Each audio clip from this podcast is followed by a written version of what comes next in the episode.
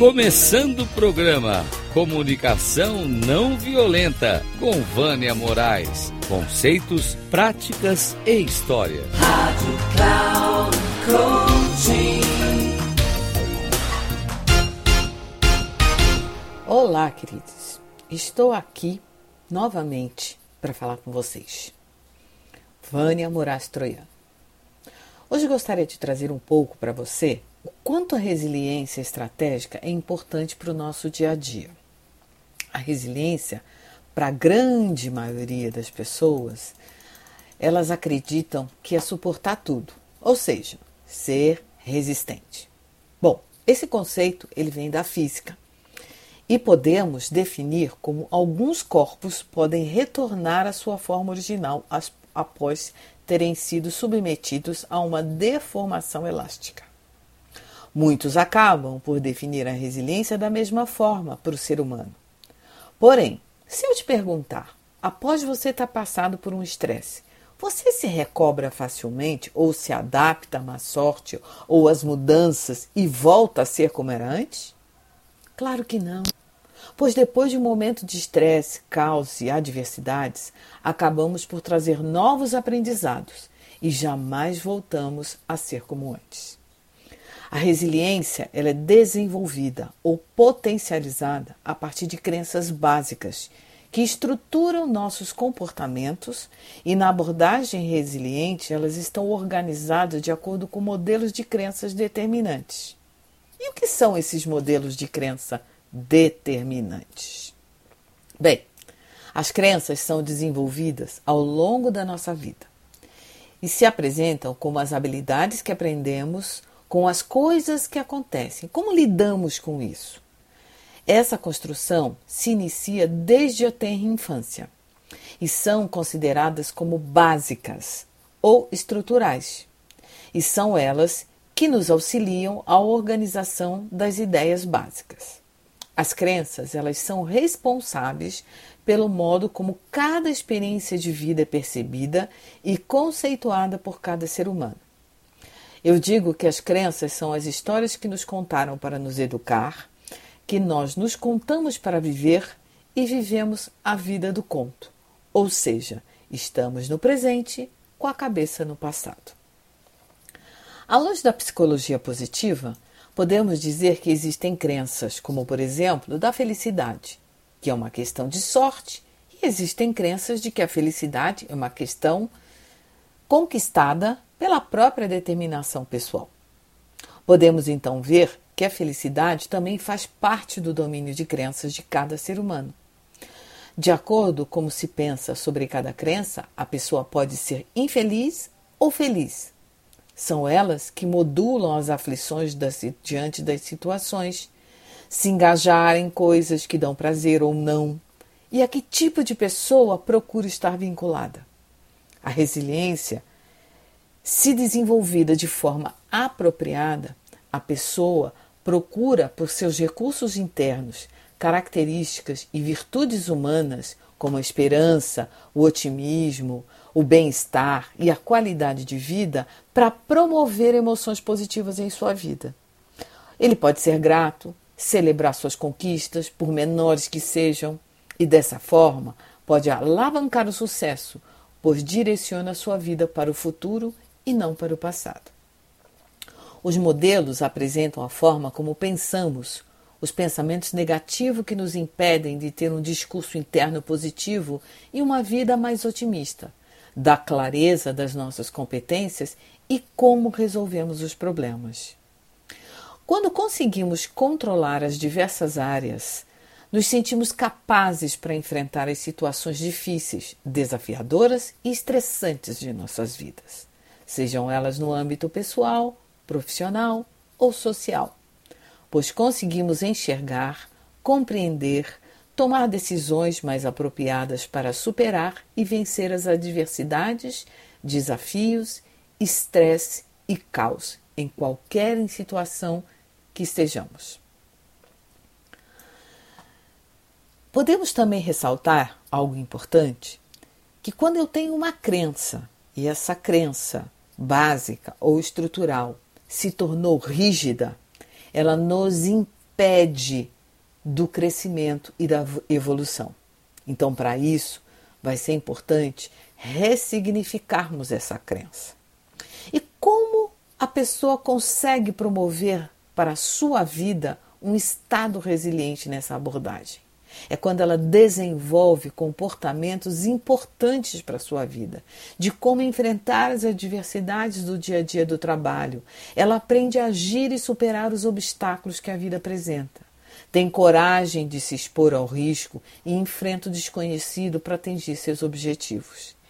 Aprende a agir com amadurecimento, fazendo uma análise dos fatos, sem interpretações, sem mimimis, sabe reconhecer seus limites e prestar atenção aos reais riscos da situação.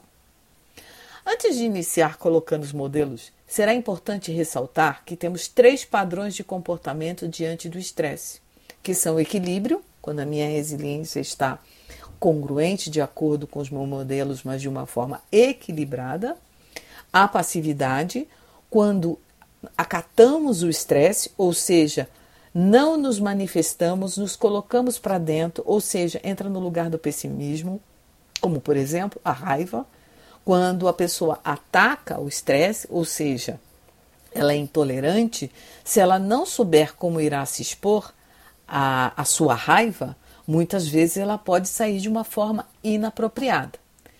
E quando ela está na passividade, é quando ela é, engole a raiva.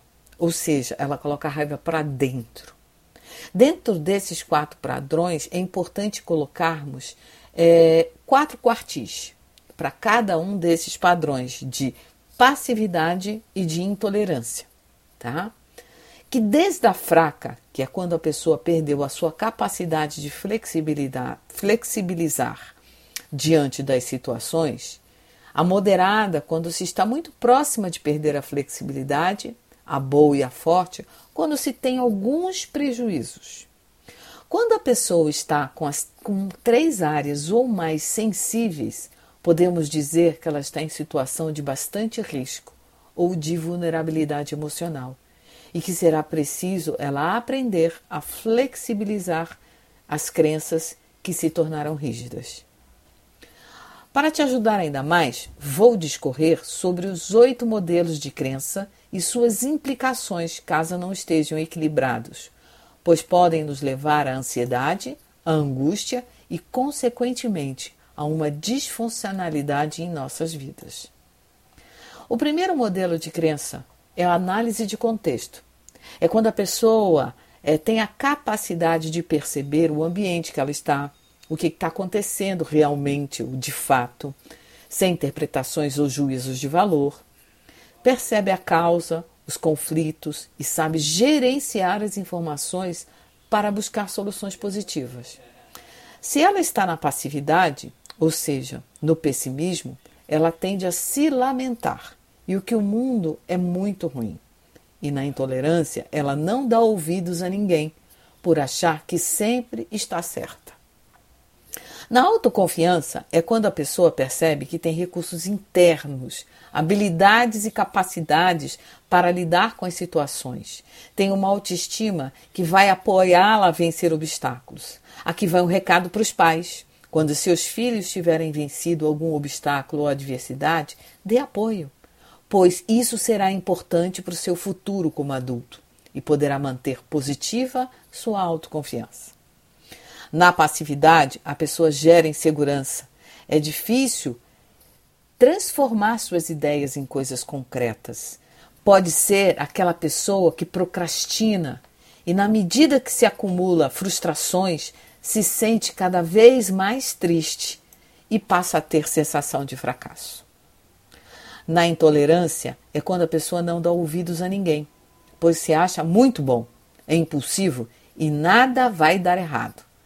Na autoconfiança, é importante ressaltar o equilíbrio entre os desafios e a competência para que não sejam nem mais e nem menos. O autocontrole é quando a gente regula as emoções. Aí vamos falar um pouquinho né, da inteligência emocional. Como controlar? O que é ser ter uma inteligência emocional? É aprender a controlar os pensamentos automáticos. Se a pessoa está com desvio por intolerância, é provável que seja aquela que não pensa para responder. Que tem aquele velho ditado famoso: bateu, levou. A melhor defesa é o ataque. Você conhece alguém? Quem sabe, intimamente? Na passividade, é aquela pessoa que escuta o outro gritar ou falar algo que não concorda, mas fica quieto ou engole a raiva. Aí eu vou te dizer, normalmente é aquele que costuma ter uma gastrite ou se já se não tornou uma úlcera. Então, o autocontrole é quando eu aprendo a regular as minhas emoções, quando eu sei dizer sim e quando eu sei dizer não. O porquê eu estou fazendo, quais são as minhas necessidades atendidas naquela situação, o que, que vai ser importante, o que, que é importante para mim, o que, que eu estou pensando, como eu estou sentindo. Então é importante olharmos para esse lugar. O próximo modelo é o conquistar e manter pessoas. É a pessoa que sabe fazer network. Ela não tem problemas. Ela chega em uma festa, mesmo sozinho, e de rapidamente ela se enturma, ela faz amizades, ela não tem medo do fracasso, ou seja, ela constrói uma boa rede. Na passividade, a pessoa pode ser aquela que acredita que não precisa de ninguém, não gosta de se relacionar, que prefere trabalhar sozinho, se percebe introvertido e não se arrisca. Mas quando é demitido, se vê aflito e às vezes vai atrás das pessoas que nunca procurou, que nunca desejou nem um feliz aniversário pelas redes sociais. Qual a probabilidade dessa pessoa conseguir apoio? Deixo a resposta para você. Na intolerância, é aquela que está sempre grudada e que acredita que tem que se fazer presente todos os dias, a toda hora, a todo momento, para que não se esqueçam dele. Aí a gente chama desse, desse, desse comportamento do viscoso. O próximo elemento é empatia. Então, vale ressaltar que muitos acreditam né, que a empatia é se colocar no lugar do outro. Hello, não é não. Empatia é criar uma relação de confiança, apoio mútuo, criar vínculos sinceros, autênticos e sólidos, de estar com o outro, é verdadeiramente estar aberto a escutar o outro. Quando eu estou na intolerância, na empatia, a pessoa não escuta, ela não leva em consideração o que o outro está sentindo, não consegue sair da própria perspectiva e do próprio julgamento.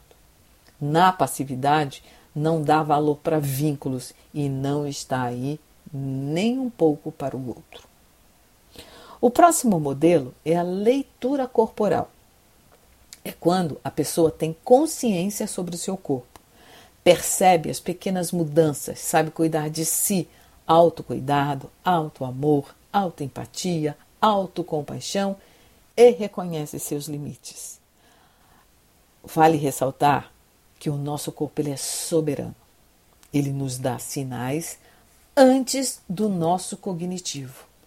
Então, preste atenção aos pequenos sinais que seu corpo está dando. Uma pequena dor de cabeça, uma pequena alergia, uma pequena conjuntivite, alguma coisa o seu corpo está dizendo para você olhar para alguma coisa dentro de você. Na leitura corporal, a passividade é aquela pessoa que se acha o super-homem ou a mulher maravilha. Ah, eu nunca adoeço. E muitas vezes é o outro que percebe que ele não está bem, pois ele nem se ligou, ele nem prestou atenção. Na intolerância é o contrário, é aquele que é o hipocondríaco. Ele se acha extremamente sensível para tudo e para todos. E buscar um médico é sempre uma prioridade. Teve uma dor de cabecinha, eu vou no médico. Eu tive uma cólica, eu vou no médico. Né? Então, é prestar atenção para não ir para os dois extremos. O próximo modelo, e penúltimo, é o otimismo para a vida. É aquela pessoa que acredita que as coisas podem melhorar, mas elas procuram agir para tal. Sabem que podem controlar as próprias vidas, não ficam à mercê do outro, são capazes de gerenciar as mudanças e, mesmo que a situação não esteja sob seu controle, ela é capaz de manter o entusiasmo, olhar para o futuro sem se sentir ansioso, porque tem coragem e determinação para fazer acontecer. Na passividade, é o pessimista se sente sempre vítima da situação. Ah, e agora veio aqui, me lembra que aquele desenho, lembra? Alguém já viu? Lip Hard, que o Hard vivia assim, ó oh, vida, ó oh, céu, ó oh, mar, ó azar. Né? Enquanto Lipe era aquele otimismo, calma, Hard, vai dar tudo certo. Então é esse nosso lugar que muitas vezes precisamos olhar. Na intolerância é quando a pessoa fica no esperar, cair no colo e nada faz para agir. Acredita que em um passe de mágica as coisas mudam e melhoram, sem que ela precise se levantar ou procurar sequer uma palha para fazer. E por último, e não menos importante, nós temos o sentido para a vida. É aquela pessoa que se engaja, que tem energia para projetos, atividades, sabe o que está fazendo, se sente autorrealizado, tem um propósito claro, que se mobiliza e todos os dias, quando levanta da cama, se sente motivado. E aí eu te pergunto: o que te motiva a levantar da cama todos os dias? Na passividade é aquele que deixa a vida me levar, a vida leva eu. Tem até uma música, né? Não sabe o porquê está neste mundo e nem para quê, e nem para fazer o quê. Não tem compromissos, não tem projetos e não se compromete com objetivos, planos, cronogramas, porque vai dar muito trabalho. E prefere viver a vida à deriva.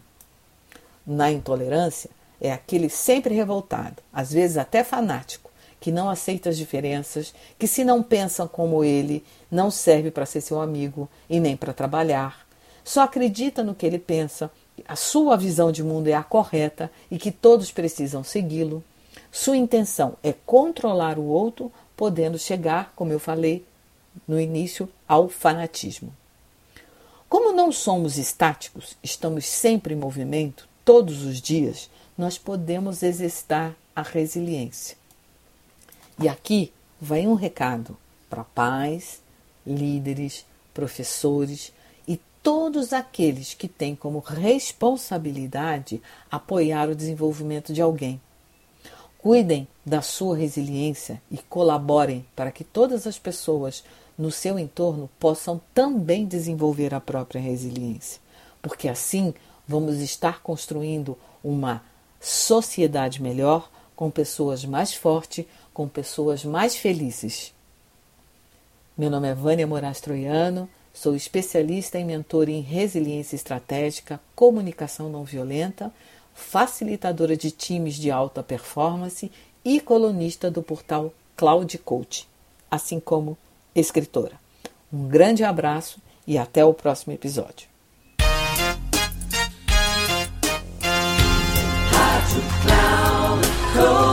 Chegamos ao fim de mais um Comunicação Não Violenta com Vânia Moraes. Conceitos, práticas e histórias. Rádio Cloud Coaching.